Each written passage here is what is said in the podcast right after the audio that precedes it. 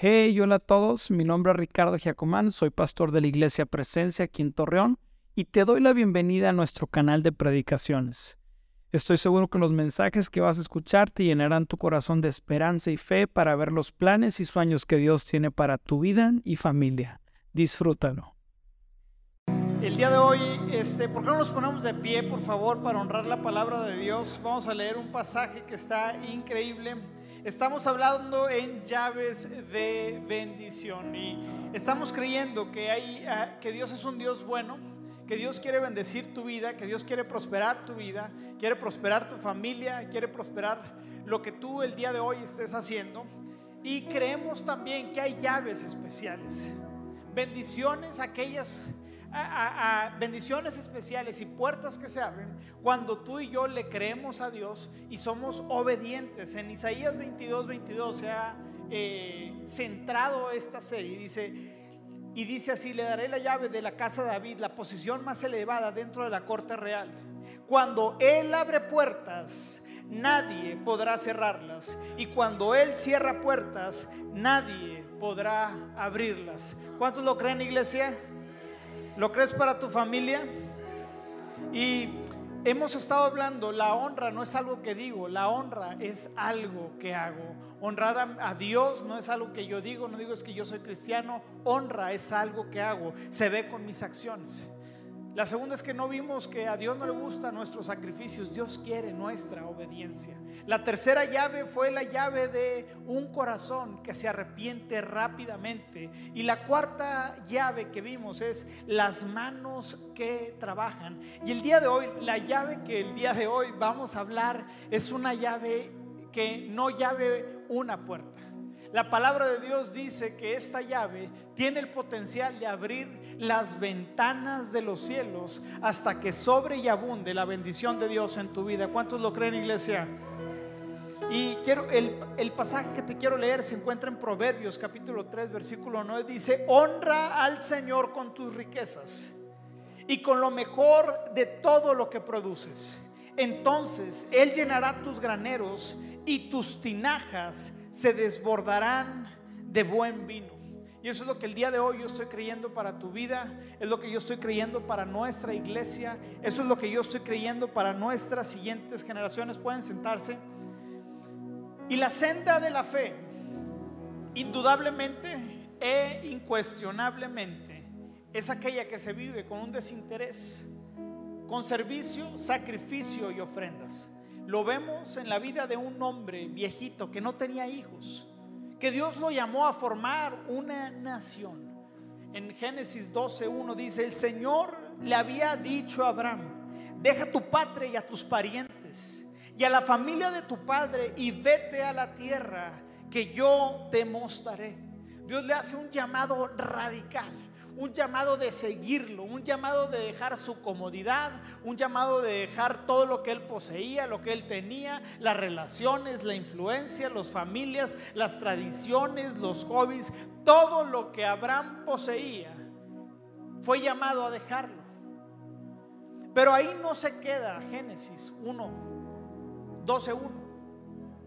Continúa en el 2 y dice, haré de ti una gran nación te bendeciré y te haré famoso y serás una bendición para otros. Dios quiere bendecirte. Dios quiere bendecir tu vida y muchos de nosotros pensamos que Dios no nos quiere bendecir, que Dios es un Dios amarrado, tacaño, que está buscando qué, cosas buenas o malas hacemos. Y quiero decirte lo siguiente, Dios es un Dios generoso, Dios es un Dios que quiere bendecirte. Y cuando tú y yo estudiamos la vida de hombres que le dijeron sí a Dios, podemos ver que sí vivieron una vida de sacrificio. Lo vemos en Abraham, Isaac, Jacob, Moisés, José, todos esos hombres, vemos que, que vivieron vidas similares a la de Abraham. Pero algo que no podemos ocultar algo que no podemos tapar en toda la Biblia es que estos hombres, Dios los prosperó en abundancia.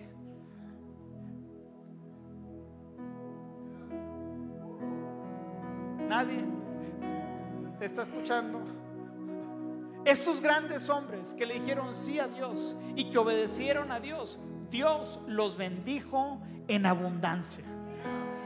Porque Dios es un Dios abundante. Dios no puede, Dios no puede bendecirte en pequeño.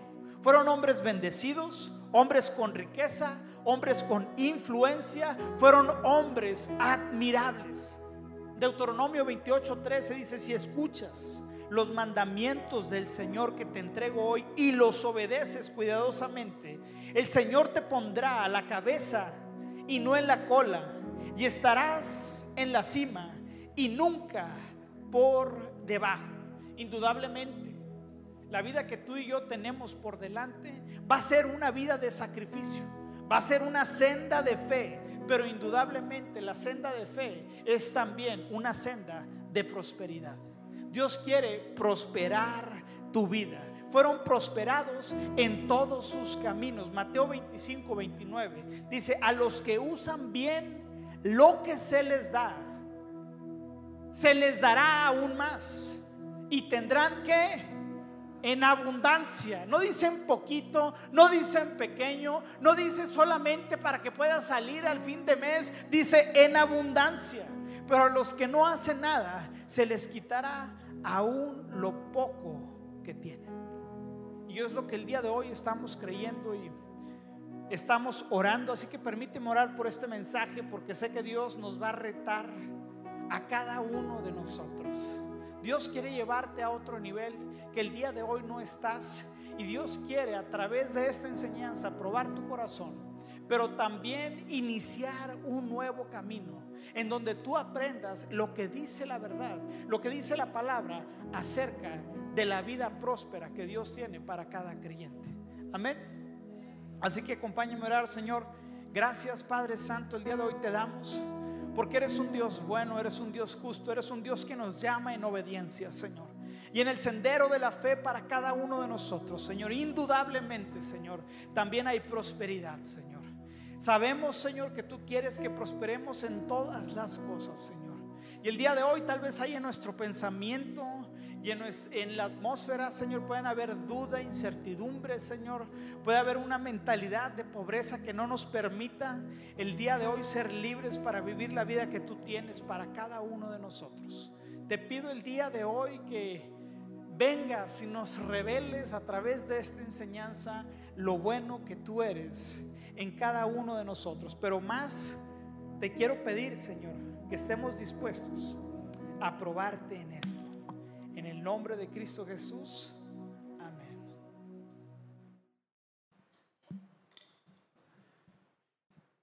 Si hay algo que Dios sabe hacer desmedidamente, es que Dios sabe bendecir. Y cuando Dios bendice, lo hace de una manera abundante. Dios no sabe bendecir en pequeño, pero sí Dios nos anima a empezar con poco en nuestra carrera de la fe, pero también en nuestra carrera de la prosperidad. Lo vemos en su creación y los vemos también en las leyes naturales. Cuando tú plantas una semilla pequeñita, una semilla con cara de nada, rugosa, que tú pudieras decir, no tiene ningún costo y tú estás dispuesto a regar y a sembrar esa pequeña semilla, esa pequeña semilla tiene el potencial de convertirse en un árbol frondoso que no te va a dar una semilla, no, te va a dar frutos frutos de los cuales te vas a, vas a ser beneficiado y dentro de los frutos Dios te vuelve a dar semillas, semillas y semillas y semillas en abundancia. ¿Por qué? Porque Dios es un Dios que bendice de manera abundante. La palabra prosperidad incluye todas las áreas, incluye las áreas materiales, incluye las bendiciones espirituales y físicas, incluye las bendiciones espirituales en Cristo, las promesas de Dios incluye tu alma, incluye tu familia, incluye completamente todo. Lo interesante es que Dios es un buen administrador y se asegura de que las bendiciones de Él sean depositadas en personas que tienen un buen corazón, que tienen un corazón fiel, que buscan ponerlo en primer lugar. Ojo que dije, buen corazón, porque muchos de nosotros pensamos que la riqueza está reservada para los extrovertidos, que la riqueza está reservada solamente para los que tienen una creatividad y una, una destreza en los negocios, pero la bendición de Dios va mucho más allá que tus capacidades. Dios puede bendecir a cualquier persona que decida poner a Dios en primer lugar. En Proverbios 21.2 dice, todo camino del hombre es recto en su propia opinión, pero Jehová pesa los corazones. Dios pesa los corazones de cada uno de nosotros. Y antes de que Dios mande su bendición a nuestra vida, Él está pesando si tú y yo pondremos a Dios en primer lugar en lo que más nos duele, que son las finanzas. El Señor pesa nuestros corazones y determina si nuestro corazón tiene la prioridad del reino. Es por eso que Salomón escribe que confiemos en el Señor con todo nuestro corazón y no dependamos de tu propio entendimiento. Busca su voluntad en lo que hagas y Él te mostrará cuál camino tomar. Versículo 9 dice, honra al Señor con tus riquezas y con todo lo que produces. Por eso hemos venido enseñando, honra no es algo que digo. Honra no es algo que tú piensas, honra no es algo que tú sientes. La honra siempre nos va a llevar a una acción. Por eso el Señor dice, honra al Señor con qué? Con tus riquezas, no con tus intenciones, no, no con lo que tú sientes que crees que está bien, dice con tus riquezas. Ponlo en primer lugar, dice, y entonces, o sea, después de, a medida que tú aprendas a poner a Dios en primer lugar, dice, entonces, después, Él llenará tus graneros y tus tinajas se desbordarán de buen vino. ¿Cuántos lo creen, iglesia? Ahora, seamos honestos, seamos honestos. O sea, ahorita ya que empecé a hablar de la prosperidad, de la abundancia, comenzaron a venirte a ti ciertos tal vez personajes, tal vez algunas inquietudes que has vivido o tal vez tienes una mentalidad que no te permite el día de hoy pensar en prosperidad. La prosperidad siempre es un tema que dentro de la iglesia e incluso fuera de la iglesia es un tema polémico. Es un tema que nos duele, es un tema en la que siempre habrá un tema de qué hablar, ¿a poco no? Porque es un tema polémico hablar de la prosperidad. Porque es un tema polémico hablar de la prosperidad dentro de la iglesia si Dios es el que hace prosperar todos nuestros caminos. Si Dios fue quien prosperó a Jacob, si Dios fue quien prosperó a José en todo lo que hacía, entonces ¿por qué se nos cruzan los cables cuando hablamos de la prosperidad. Creo que son varias razones y no solamente una. La primeramente porque creo que es un tema que nos gusta. También la palabra de Dios dice que el amor al dinero es la raíz de todo pecado, de todo mal. Así que cuando hablamos de prosperidad, lo ligamos con dinero y no, no, no hable por ahí porque si Dios me prospera, entonces me voy a desviar. Es un tema en la que muchos de nosotros hemos sufrido. Puede ser que naciste en una familia donde hubo escasez.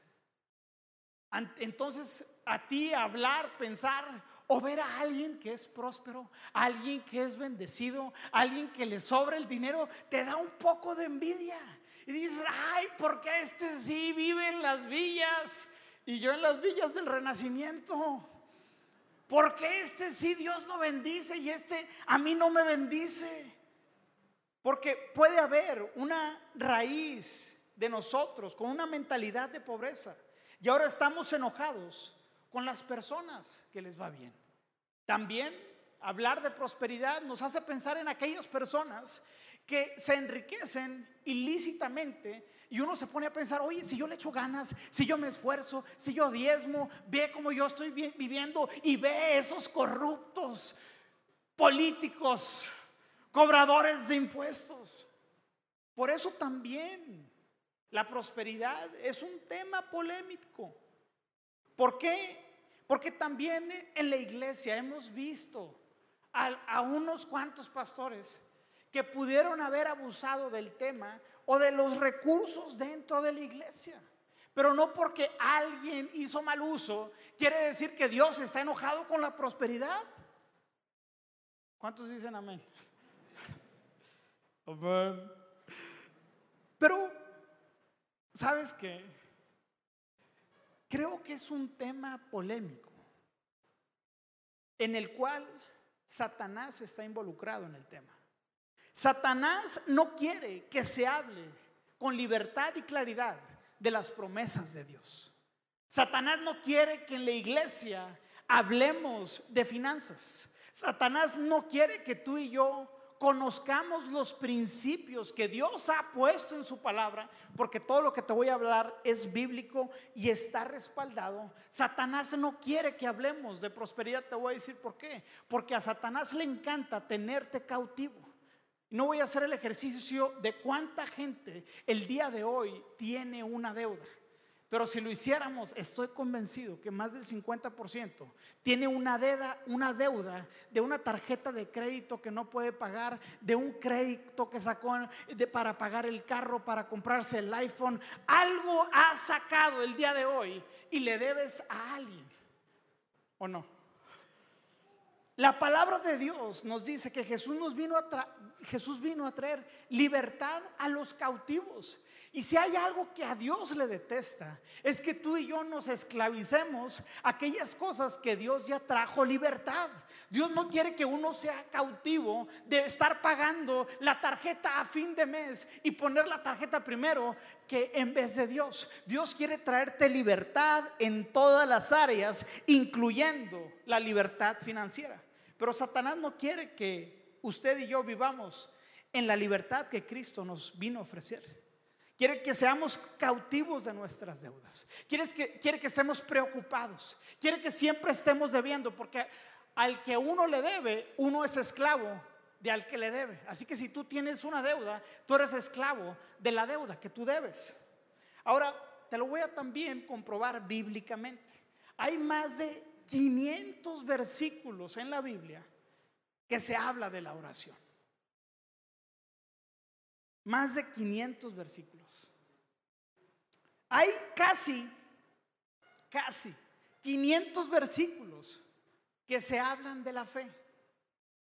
Pero hay más de 2000 versículos sobre el tema del dinero y las posesiones.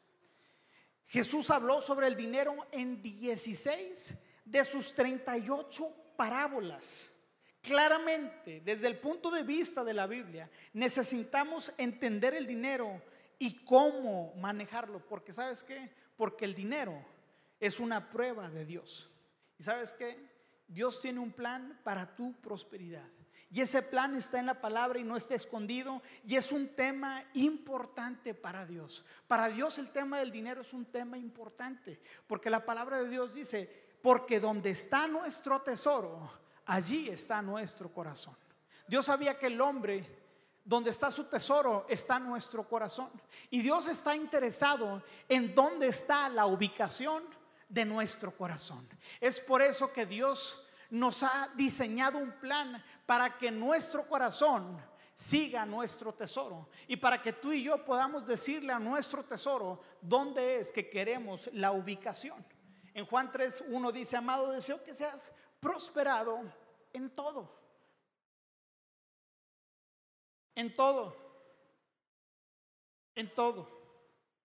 En todo. Y que tenga salud y a la vez que tu alma prospere. Aunque en este momento no vemos una, no vamos a hablar de una serie de finanzas, quiero decirte cuatro cosas rápidamente que están frenando las bendiciones de Dios en tu vida. Cuatro cosas y luego nos vamos a saltar a la parte importante. La primera de ellas, la primera cosa que está robando las bendiciones de Dios en tu vida es que tengas deudas.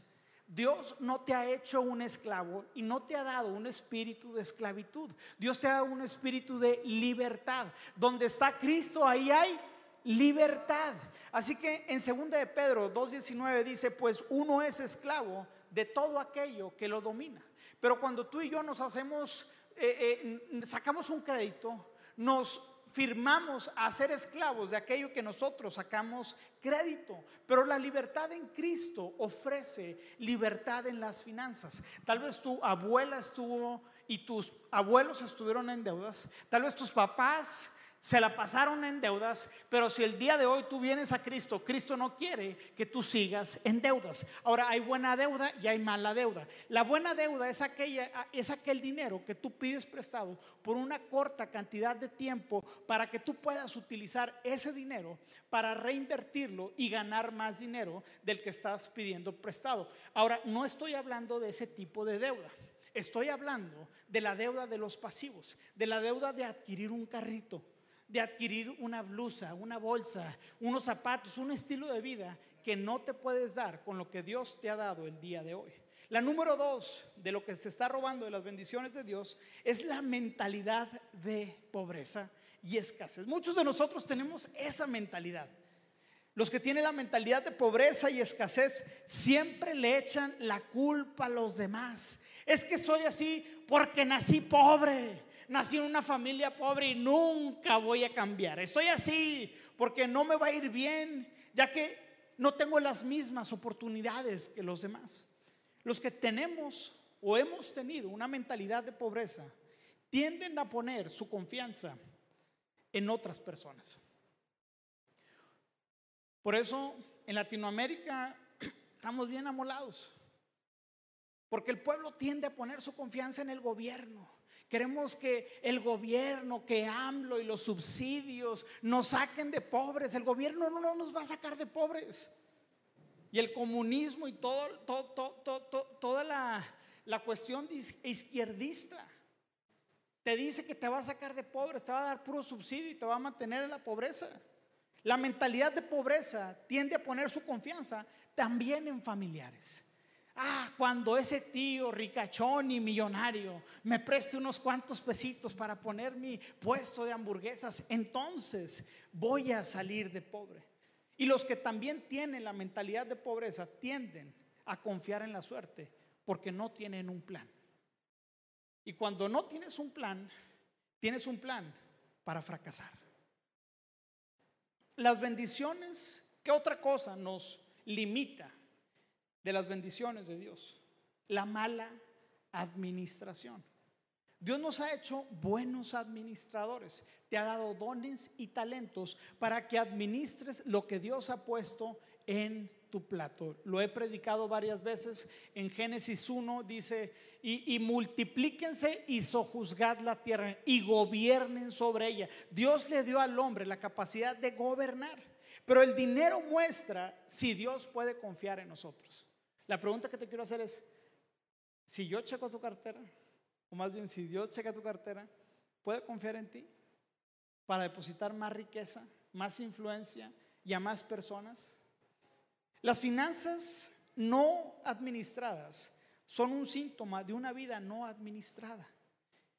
Dios está mirándote para ver qué tan bien manejas las cosas materiales antes de que te dé una bendición espiritual.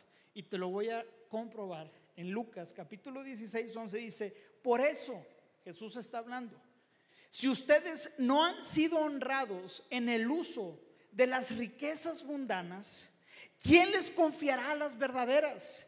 Y con lo ajeno no han sido honrados, ¿quién les dará a ustedes lo que les pertenece? Por eso te voy a dar una clave. Si ahorita estás rentando una casa, paga a tiempo la casa y píntala y ponla bonito. ¿Por qué? Porque te está haciendo prestado algo que no es tuyo. En tu trabajo, sé un hombre honrado, sé una persona con excelencia, sé una persona que llega temprano, sé una persona que se es diligente. ¿Por qué? Porque en lo que no tiene, el que es fiel con lo que no es suyo, cuando Dios le dé lo suyo, va a ser fiel y aún más, y Dios lo va a poner sobre más. Necesitamos ser fieles con lo que no es de nosotros. Normalmente nos prestan un carro, tanque lleno y cómo lo regresamos, tanque vacío, la típica de la familia Giacomán.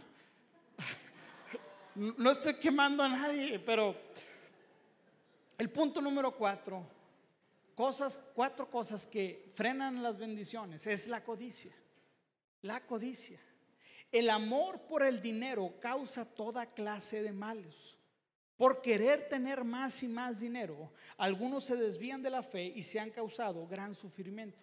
Cuando hay codicia en nuestro corazón, no le permitimos a Dios ser nuestro proveedor.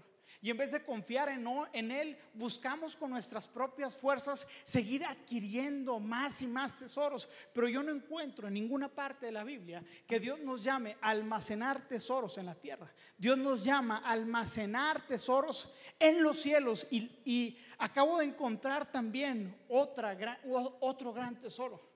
Las bendiciones que Dios nos da son para bendecir a otros. Muchos de nosotros Dios nos ha bendecido, pero nos hemos convertido en un mar muerto. Queremos seguir teniendo, que, teniendo más y adquiriendo más y somos como el mar muerto. Sí, que, que recibir por una fuerte, pero el mar muerto se le dice muerto porque es un estanque, que no fluye agua del mar muerto.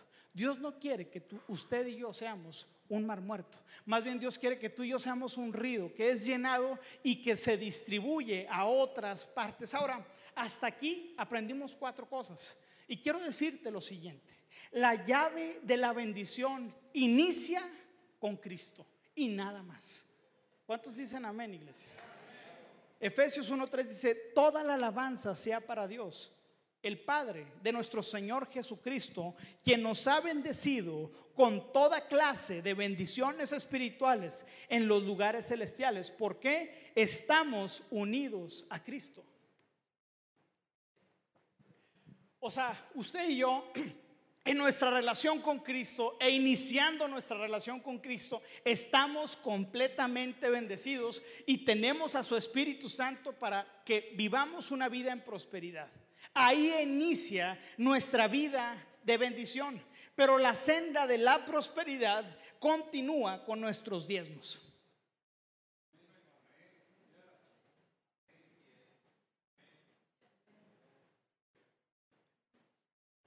La llave de bendición indudablemente inicia con Cristo. Y ustedes dicen, y la senda de la prosperidad continúa con nuestros diezmos. Amén. El diezmo, ¿qué es el diezmo? El diezmo. Deuteronomio 26, uno dice, cuando entres a la tierra del Señor tu Dios te da como posesión y la conquistes y te establezcas en ella, coloca una parte de las primicias de cada cosecha en una canasta y llévala al lugar de adoración. Mis diezmos es el primer 10% que le corresponden a Dios. No es, no, no es para pagar la hipoteca, no es para pagar las deudas. Mi diezmo le pertenece al Señor. Éxodo 23, 19 dice, cuando recojas tus cosechas, lleva a la casa del Señor tu Dios lo mejor de la primera cosecha. No, lo mejor de la primera cosecha. O sea que el diezmo le pertenece al Señor. Ahora, cuando hablamos del diezmo, todos nos ponemos bien incómodos porque decimos, bueno, ya me van a venir a incomodar, pero yo sé que el día de hoy Dios va a traer un nuevo espíritu a cada uno de nosotros. Va a poner un nuevo deseo y un nuevo anhelo y una nueva revelación de cómo es que el diezmo no es algo que va a limitar tus finanzas y tu vida, sino es la llave para que Dios desate una bendición que no vas a tener espacio para poderla guardar. El diezmo le pertenece al Señor. Levítico 27:30 dice, la décima parte de los productos de la tierra, ya sea grano de los campos o fruto de los árboles, le pertenece al Señor y debe ser apartada para el Señor. ¿Qué es el diezmo? Es el primer 10% de tus ingresos. El diezmo Oye, ¿me puedes decir, vamos a ponernos un poco teólogos acá, ¿no? Y, pastor, yo sé que el diezmo fue una ley que se instituyó en la ley mosaica. Quiero decirte que el diezmo está en la palabra de Dios antes de la ley de Moisés. Lo vemos en Génesis 14, 20. Cuando Abraham le da a Melquisedec la décima parte, dice, luego Abraham dio a Melquisedec una décima parte de todos los bienes que había recuperado. Oye, pero el diezmo no aparece en el Nuevo Testamento. Y quiero decirte una cosa, el diezmo sí aparece en el Nuevo Testamento. Marcos 23, 23, Jesús mismo le estaba diciendo a los fariseos, es cierto que deben, ¿qué dice? ¿Sí está aquí? Es cierto que deben diezmar, pero sin descuidar las cosas más importantes. Ahora, quiero decirte lo siguiente. Aquí en la iglesia nunca te vamos a exigir que tú des el diezmo. Aquí en la iglesia tampoco te vamos a decir que tú tienes que dar el diezmo para que tú pertenezcas aquí a la iglesia. Nada de eso. Aquí en la iglesia lo que sí te vamos a decir es que el diezmo es la forma en la que Dios ha instituido en que tú y yo lo honremos y lo pongamos en primer lugar. Aquí te vamos a decir que el diezmo es una decisión personal, pero lo vamos a hablar porque el diezmo es una bendición. El diezmo es algo que trae nuestra bendición y el diezmo es algo que prueba nuestro corazón para que el Dios del cielo abra las ventanas de los cielos. Lo he visto en mi vida y ahorita te voy a dar unos testimonios de mi vida, cómo es que he visto la mano de Dios sobrenatural. ¿Qué es sobrenatural? Sobrenatural es un poder divino actuando a favor de nosotros. Maldición, ¿qué es? Un poder divino o satánico actuando en contra de nosotros. Ahora, el pastor Robert Morris, en su libro Una vida de bendición, que se los recomiendo ampliamente, ese uno de los libros, y yo te digo, ¿qué libro tienes que leer? Este es uno de los libros que ha marcado mi vida por completo. Robert Morris dice esto en una vida de bendición. Esta es mi pregunta para aquellos que sostienen que el principio del diezmo ya no está activo. Si Dios declara, yo no cambio, en Malaquías 3:6, entonces, ¿cuándo cambiaron supuestamente estas cosas? ¿Cuándo cambió Dios? el diezmo, el primogénito y las primicias pertenecen al Señor. Esto no es una ley, es un principio inmutable establecido por un Dios que no cambia. Mucha gente dice, bueno, el diezmo está bajo la ley, así que no tengo que hacerlo. Estamos bajo la gracia ahora. Necesitan saber que hay muchas cosas que están debajo de la ley que siguen siendo principios de Dios. ¿Hasta aquí vamos? ¿Me van siguiendo? Dice, ¿le creerías a alguien que afirma que debido a que el adulterio está prohibido en la ley, ahora es aceptable en la gracia? ¿Aceptarías un argumento que afirma que debido a que robar está prohibido bajo la ley en el Antiguo Testamento, ahora es aceptable bajo la gracia en el nuevo pacto? Por supuesto que no. Hay principios eternos a lo largo de la palabra de Dios y el diezmo es claramente uno de ellos. Es un principio que se ve desde Génesis hasta Apocalipsis. Amén. Todos están muy serios. Vamos a leer Malaquías 3, 8 al 11. ¿Debería el pueblo estafar a Dios? Sin embargo, ustedes me han estafado. Pero ustedes preguntan, ¿qué quieres decir? ¿Cuándo te hemos estafado? Me han robado los diezmos y las ofrendas que me corresponden. Ustedes están bajo maldición porque toda la nación me ha estafado. Y Dios dice, traigan todos los diezmos al depósito del templo para que haya suficiente comida en mi casa. Si lo hacen, dice el Señor de los ejércitos celestiales, les abriré las ventanas de los cielos. Derramaré una bendición tan grande que no tendrán suficiente espacio para guardarla. Ahora, lo que voy a decir a continuación, no lo vas a ver en ninguna otra parte de la Biblia. Por eso este pasaje es tan especial y tan exclusivo. En ninguna otra parte tú vas a ver lo que Dios el día de hoy te reta a ti y a mí. Dice, inténtalo. ¿Y qué dice a continuación? Pónganme a prueba. Uno tiene que poner a prueba aquellas cosas que pueden fallar. Antes de que un carro salga de la agencia, se tuvieron que poner muchas pruebas en los frenos, en el motor, en el aceite, en las llantas, para que todo funcione. Se tienen que hacer cientos y miles de pruebas para evitar el fallo, porque son susceptibles al fallo.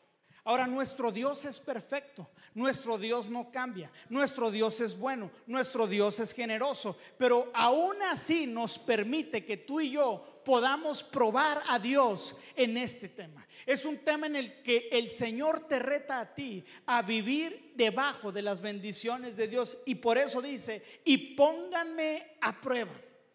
Pon a prueba el Señor. Es el único lugar en donde tú puedes poner a prueba la bondad del Señor. Sé que la bondad del Señor no está a prueba porque hemos sido ganados y recibidos por la sangre de Cristo Jesús y no tenemos que hacer nada, no tenemos que diezmar para irnos al cielo. Pero si queremos vivir una vida llena de bendición, si queremos que las ventanas de los cielos, no solamente una puerta, no solamente una oportunidad, sino que las ventanas de los cielos se abran hasta que sobre y abunden las bendiciones de Dios, tienes que aprender la senda de un buen diezmador.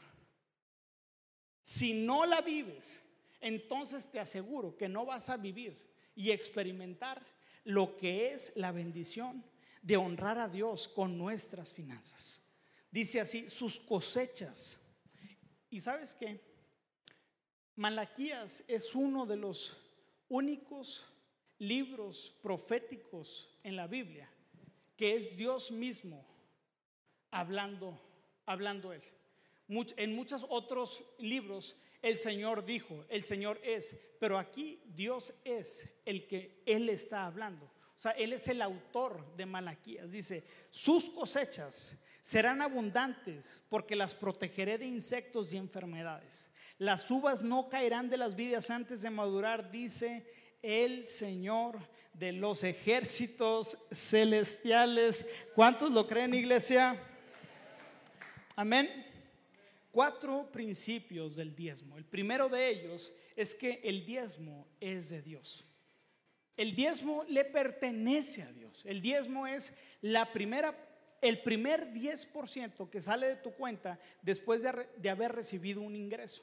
Y narra eh, un pastor narra la historia que uno de uno siempre quiere estarle jugando a Dios y tratar de cómo podemos esquivar, darle a Dios lo que es de Dios. Y me pasó ayer, este, no sé si ayer o hoy en la mañana con mi esposa Natalie, pero este, este pastor narra que se acerca a uno de sus, de sus ovejas y le dice, pastor, es, es una historia real.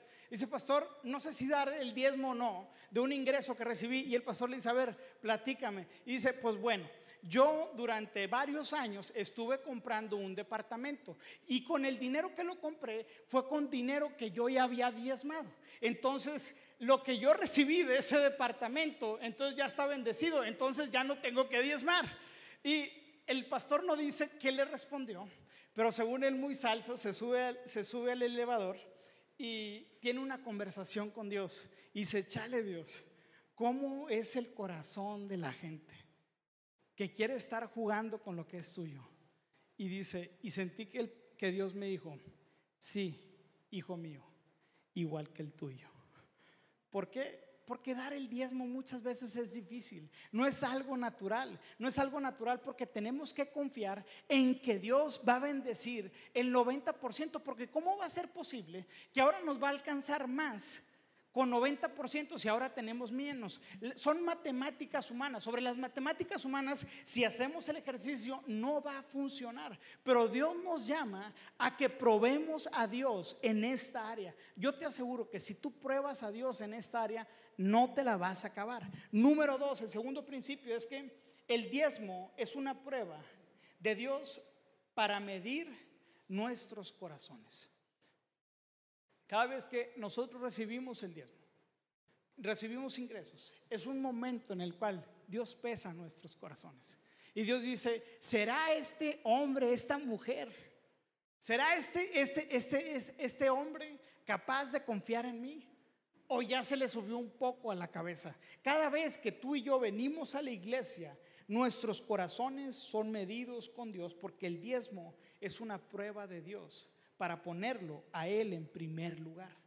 Número tres, el, tercer principio del diezmo es que el diezmo se da en la casa de Dios. Dice, traer los diezmos al alfolí, a la casa de Dios. Ahora, todos aquellos que no pertenecen a esta iglesia y vienen de visita y están escuchando esta predicación, donde tienes que dar el diezmo es en tu iglesia principal, donde tus pastores te están ministrando y te están enseñando.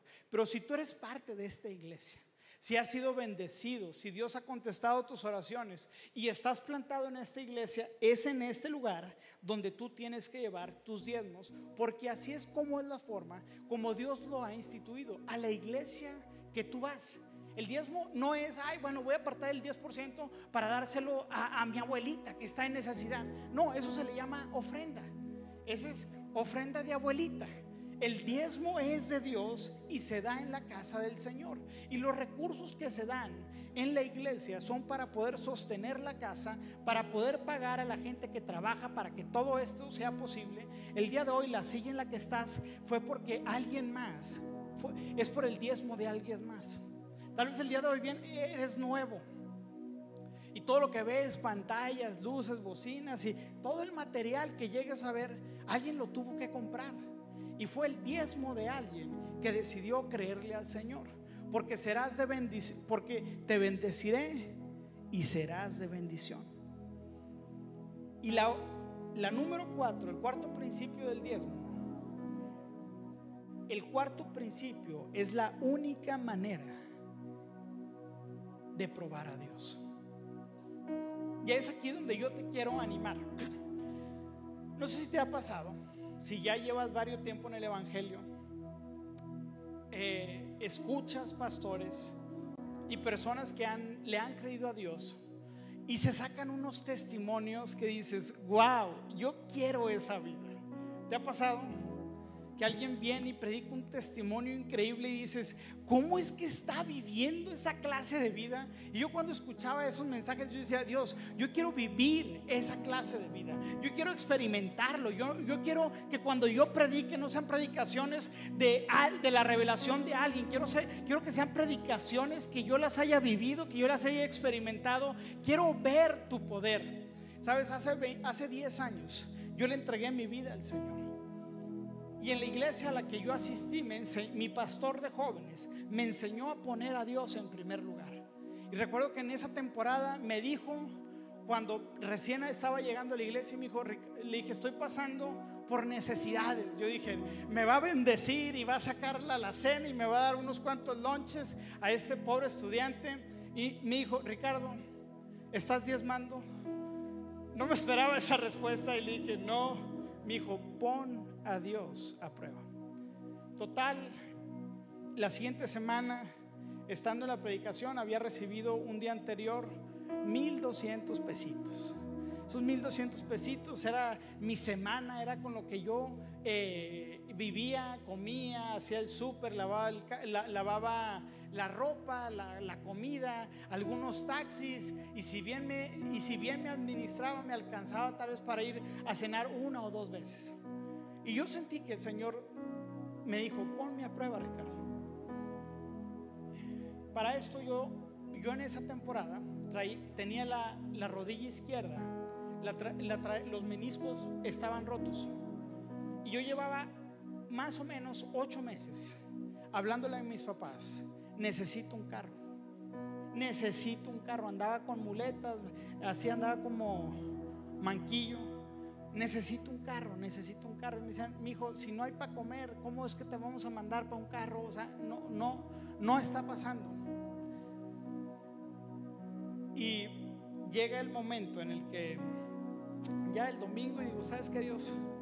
Quiero hacer un pacto contigo tú me has dicho y probadme ahora en esto y dije, quiero serte fiel en esta área, quiero ponerte en primer lugar, quiero que seas el número uno en mi vida, en mi corazón y no quiero que haya dudas, porque eso es lo que hace el diezmo. El diezmo nos hace confiar en el Señor.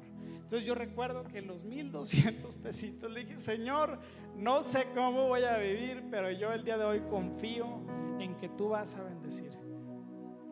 Y mientras yo estaba haciendo eso, en esa misma semana, un tío llega con mis papás y les regala un carro, un Accord 2003, todavía me acuerdo. Y en la semana mi mamá me marca y me dice, Ricardo, te tenemos una gran noticia. Y yo, ¿qué cosa? Y me dice, tu tío nos ha regalado un carro a, a nosotros, pero nosotros sentimos regalártelo a ti.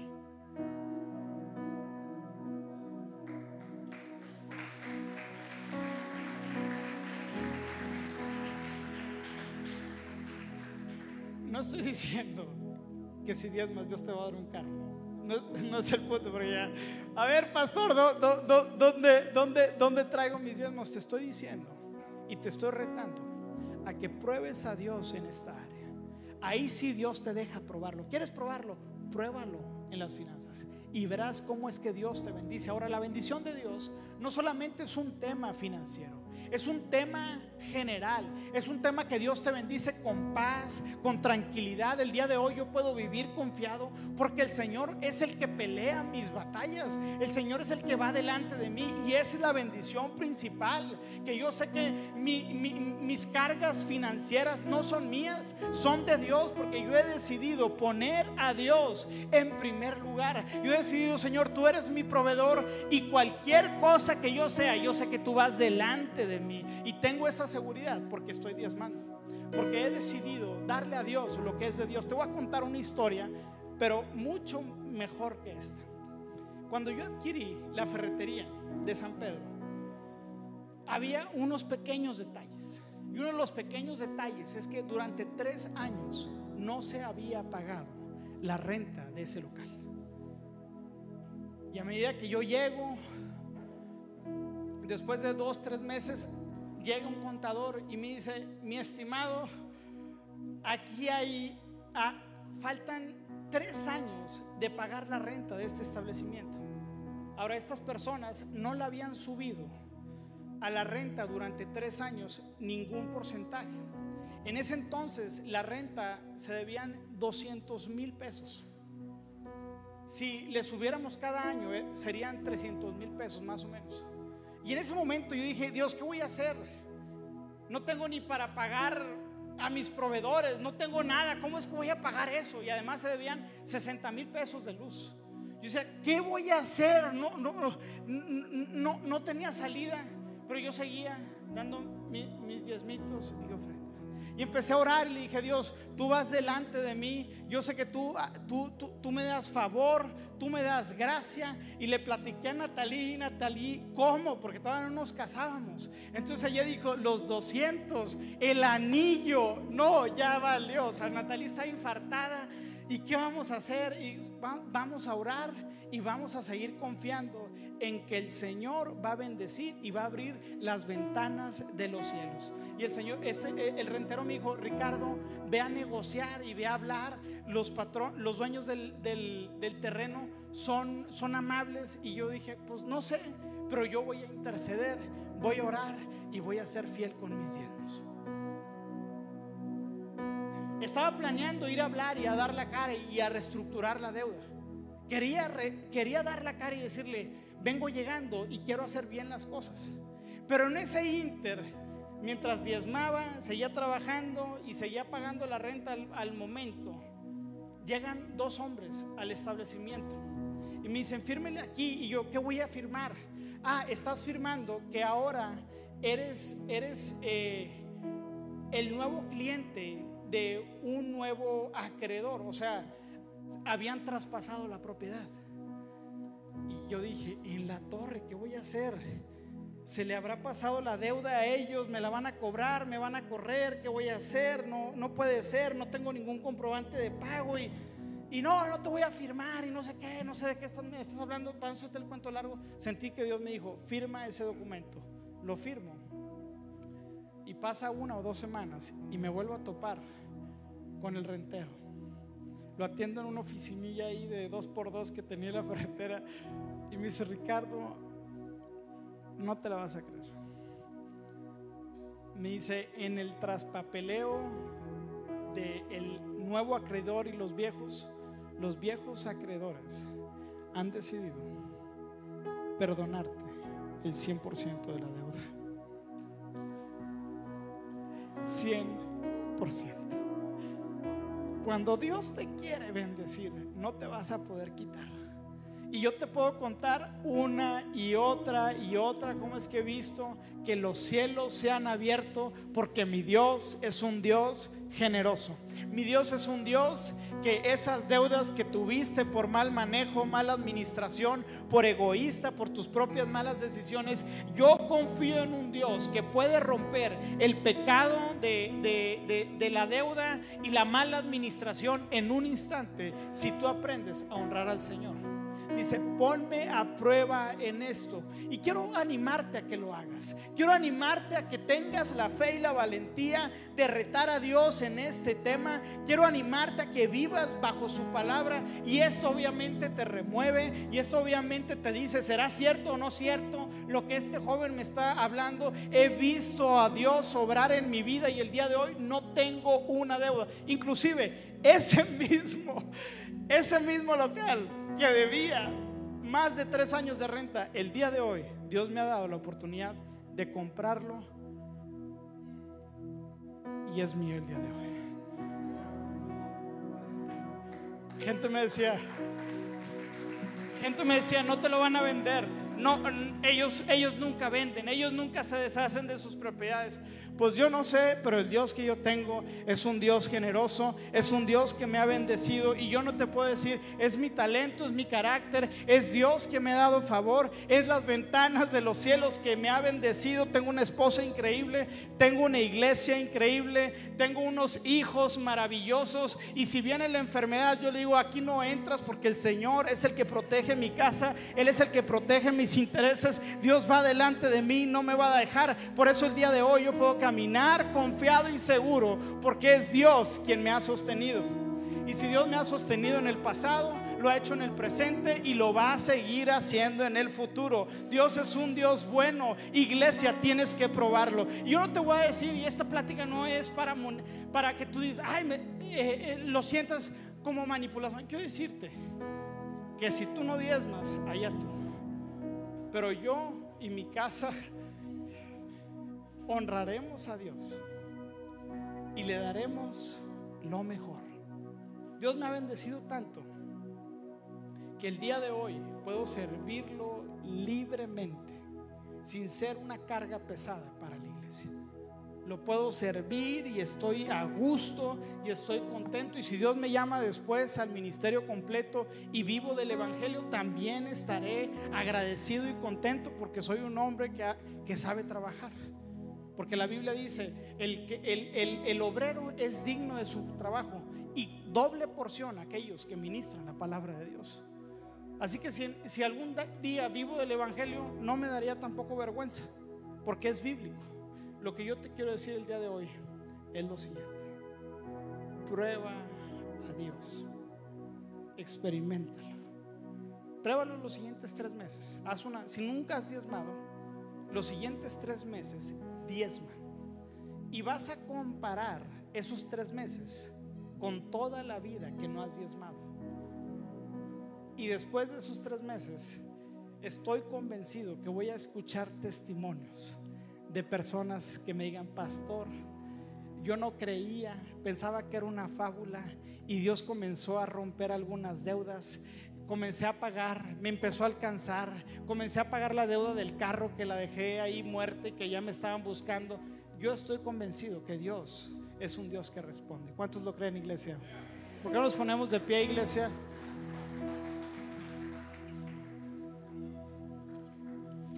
Y lo que vamos a hacer aquí rápidamente es, vamos a ministrar un rato la presencia de Dios vamos a ministrar esta, esta palabra y vamos a pedirle al Espíritu Santo que venga a nuestra vida. Y, y tal vez el día de hoy traes una mentalidad de pobreza. Tal vez el día de hoy traes una mentalidad donde el día de hoy no, no quieres poner a Dios en primer lugar.